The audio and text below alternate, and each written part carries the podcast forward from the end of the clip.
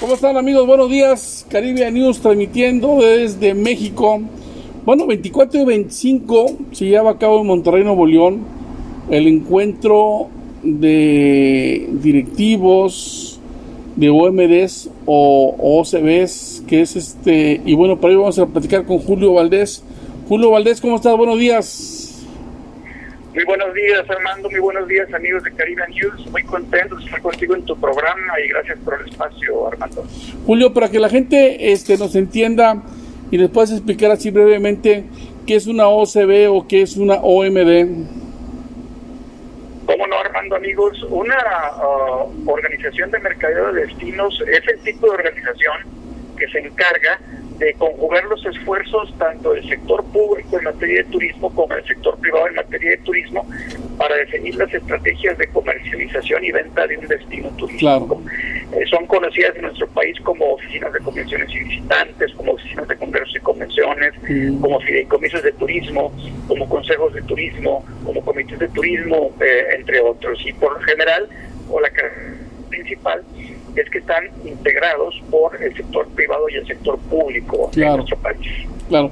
Julio, eh, esta reunión capta, ha captado el interés y, y, sobre todo este, la importancia que revierte, porque en los dos últimos años, en el último año, las características han sufrido cambios debido a la pandemia, eh, debido a la baja captación de recursos, el impuesto de hospedaje que es con el que se fondea, y, y, y esta reunión pues básicamente va enlazada hacia pues cómo, revolucionarse, cómo reinventarse, ¿no, Julio?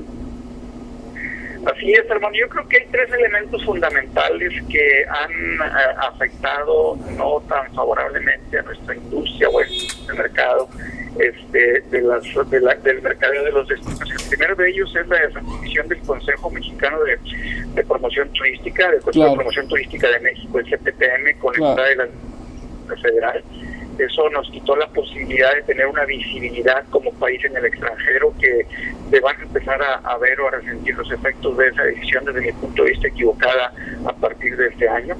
Posteriormente viene la, la pandemia que nos uh, inmovilizó en los viajes a nivel mundial, no solamente en México, y yo creo que de eso ya se ha hablado bastante.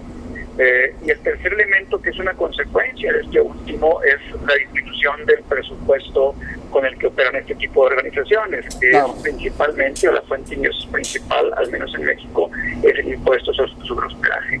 Estas tres variables son las que han afectado a este, a este tipo de empresas, a estas organizaciones de mercadeo de destinos y en el caso de nuestro país, vuelvo a decir de México, eh, la variable adicional que debemos de agregar es eh, el cambio de gobierno en 15 estados de la República y en la mayoría de los municipios. Eso nos lleva a replantear si contamos o no con una planeación estratégica que nos permita blindarnos como organizaciones de mercado de destinos ante este tipo de cambios y a las variables que te acabo de mencionar previamente.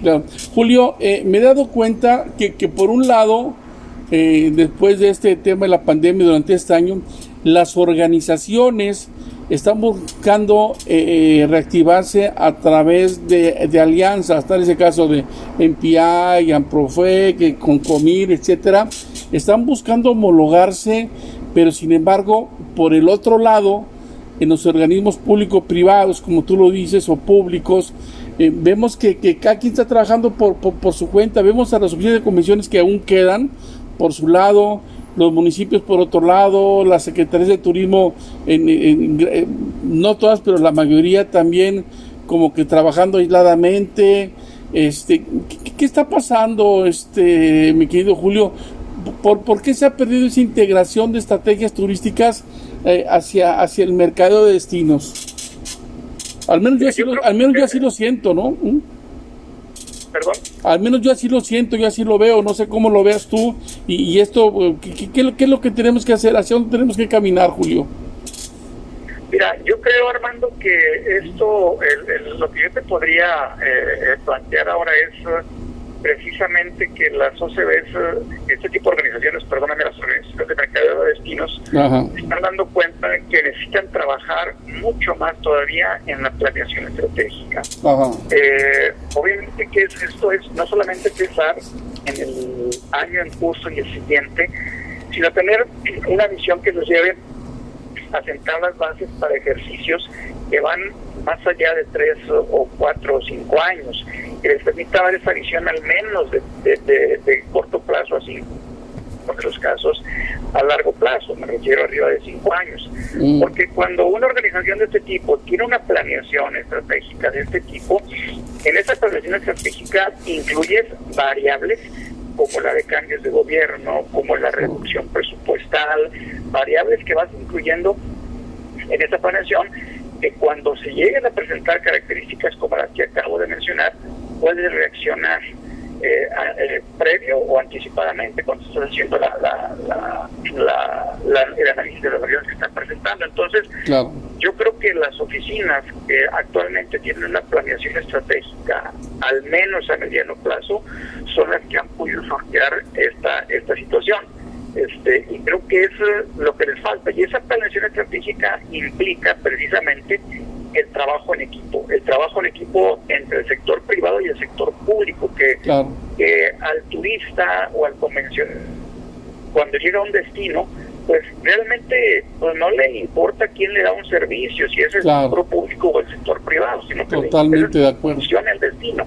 Y para eso es para lo que se requiere este trabajo en equipo y este acercamiento entre los sectores involucrados, tanto público como privado. Claro, Julio Valdés, amigos de Caribe, estamos con Julio Valdés, que es este, bueno, un experto en, estrategias este de, destinos, él es el CEO o presidente de, de CAD Consultores y van a tener este jueves y viernes una reunión ahí con diferentes este, organismos pues, algunos privados, públicos privados en Monterrey, donde se va a definir y, trabajar en este tema de qué, qué sigue, cómo, cómo mercadear actualmente los destinos. Y bueno, ahora la pregunta obligada, Julio, ¿qué está sucediendo con las nuevas estrategias? Yo veo en los últimos 15 días, me han llegado boletines de prensa de estrategias no solo nacionales, sino internacionales, donde parece que están aventando la matatena a ver qué pescan y te digas a corto plazo que dices, esto no funciona, o sea,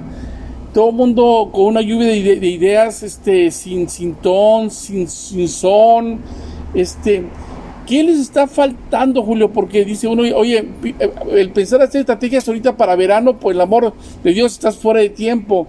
El pensar reactivar la industria turística, eh, tratando de romper la, la estacionalidad, sin, sin, sin, sin, un, sin un tema a mediano y largo plazo, pues no funciona.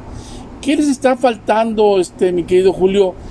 ¿Cómo deben de caminar? Tú como experto, ¿qué les dirías? Oye, pues vente al evento que vamos a tener para que veas cómo trabajar o qué, Julio. Pues mira, definitivamente el comportamiento este, viajero de la toma de decisiones claro. toda raíz de la pandemia ha viajado. Claro, y ha cambiado, ¿no? En la toma de decisión a dónde ir de vacaciones se bastante, Armando, realmente. Eh, me refiero al turismo de placer y ciertos segmentos. Están dando escapadas más en corto, eh, de fines de semana, de, de puente. Este, entonces, tal vez una estrategia de salir cerca de la fecha del viaje tampoco es tan errónea. Pero, por ejemplo, para una temporada grande como verano. Están saliendo ahora en junio con sus estrategias y creo que están tarde. Este, hay, depende de los nichos. Y, por ejemplo, para el segmento que ocupa mucho las organizaciones de mercado de destinos, de lo que son congresos y convenciones, pues la dinámica sigue siendo parecida. Es decir, ahorita están vendiendo los eventos del año entrante este y los y los internacionales a partir de 2024 ¿no? entonces que dependiendo del nicho de mercado que sí tiene que hacer cada una de estas organizaciones de destino es analizar cada uno de los nichos para saber en tiempo cuándo estar eh, mercadeando en cada nicho de mercado. Y te vuelvo a decir depende del nicho en que vayas, pues los tiempos en los que debes lanzar tus estrategias de comercialización y venta. Fíjate, tú, lo mencionaste, perdón, sí. Perdóname, que, eso te vuelvo a decir, Armando, forma parte de una planeación estratégica. Claro, fíjate, yo, les, yo les decía hace poco a algunos con los, que platicaba, mira, el mover el turismo a veces es tan simple, tan sencillo, como este crear un buen flyer, una buena estrategia, algo atractivo, que ofrezca una buena experiencia, tomando en consideración que todavía siguen siendo las mujeres en temporada de placer las que las que deciden y las que definen eh, el este eh, a, dónde ir a corto plazo. Y, sin embargo pues, eh, es como decir oye pues haz un buen flyer una buena estrategia métela a una red digital y métele mil pesos y vas a llegar a un nicho de mercado enorme. A veces las cosas son tan simples y tan sencillas que no necesitas gastar mucho o elaborar tanto, ¿no, Julio? La cuestión es nada más saber cómo llegar al comprador final, ¿no?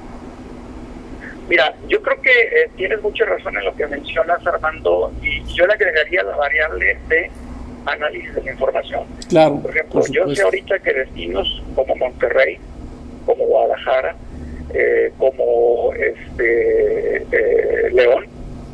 haciendo análisis de datos e información, es decir, de evaluación del Big Data, de los grandes datos. ¿Por qué?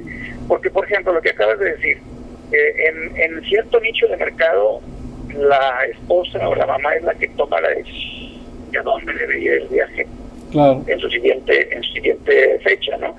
Pero eso yo diría que está acotado a cuando la familia, o sea, la, la señora toma la decisión cuando los niños están pequeños. Es correcto. Yo puedo decir, por ejemplo, que cuando ya tienes adolescentes entre 16 y 22 años. Pero ya ni siquiera te acompañan a esa edad, ¿no? los que, bueno, o, bien son ellos los que te hacen, claro. influyen mucho en la decisión del viaje y lo que vamos a decir. Eh, a es al revés, eh, ellos son los que te invitan. que te dicen, ¿no? Bueno, además, y, por ejemplo, lo acabamos de vivir en las elecciones federales, claro, claro. municipales, la balanza se inclinó mucho a la decisión que tomaron los jóvenes. Entonces, claro, claro. Eh, si, si, son parejas, bueno, el comportamiento del viaje es diferente. Por eso yo creo que lo que dicen es atinado, oye, vamos a hacer una estrategia este, a través de redes sociales o, las, virtuales, pero para eso tenemos que definir cómo tomando la decisión del viajero. Claro, eh, claro. Entonces, eh, pues, eh, en, el, turismo de placer y recreación, yo creo que hay que ubicarlos muy bien, seguir manejando, como bien te digo, digo como lo está haciendo Monterrey, Guadalajara y León, en Big Data para saber dónde y cuándo llegarles. Este, volvemos al tema de congresos y convenciones. Te puedo decir que, por ejemplo, el corporativo es probable que empiece a dar indicios de algún resurgimiento a finales de este año, pero lo más seguro es que se vayan hasta el entrante. ¿Por qué? Porque si la mayoría de las empresas y los corporativos tienen ahorita a sus colaboradores por temas de COVID trabajando desde casa, lo último que van a hacer es llevarlos a una reunión.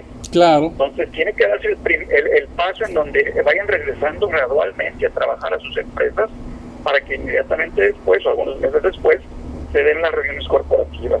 No así el tema de congresos y convenciones que se empiezan a dar. Claro. Este, perdóname, las, las, convenciones y asociaciones.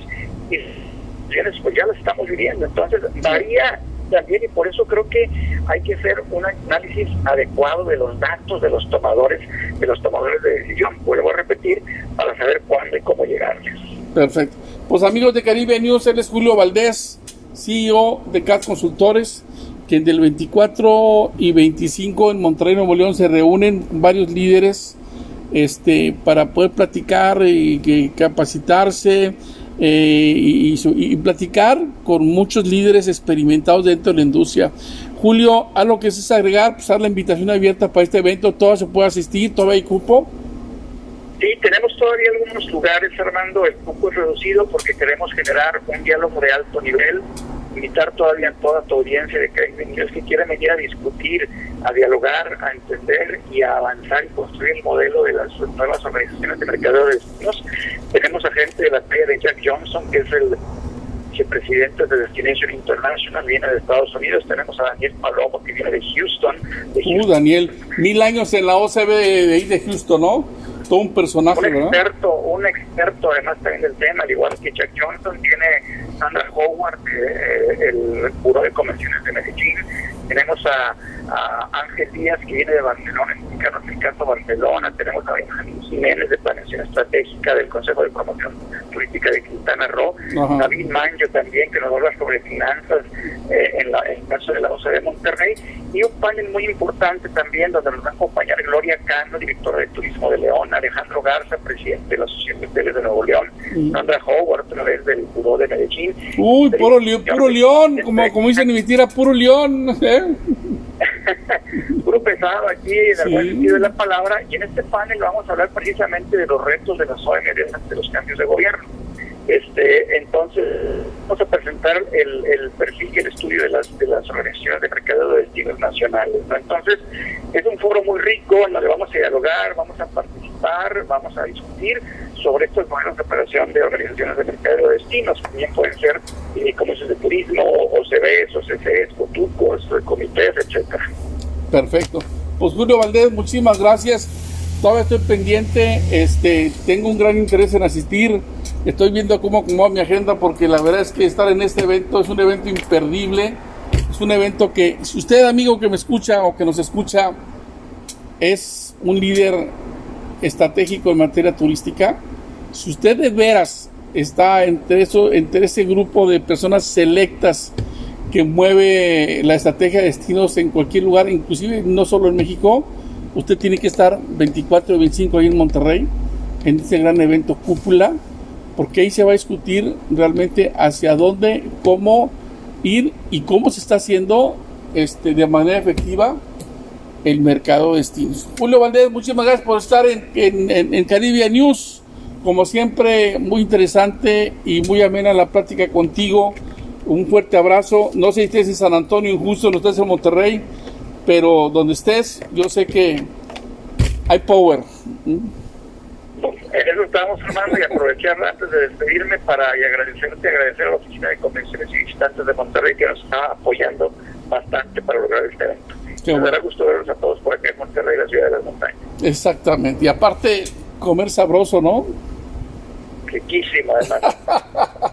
Un abrazo, mi querido Julio. Amigos, él es Julio Valdés, de CAT Consultores. Toda una figura ¿eh? dentro del turismo en México un gran estratega. La verdad es que es un evento que no hay que perderse. Amigos, soy Armando Argaza para Caribe News, transmitiendo desde México para todos aquellos que nos escuchan, México, Centroamérica, Sudamérica, el Caribe y obviamente allá en España. Un abrazo para todos ustedes y seguimos en contacto.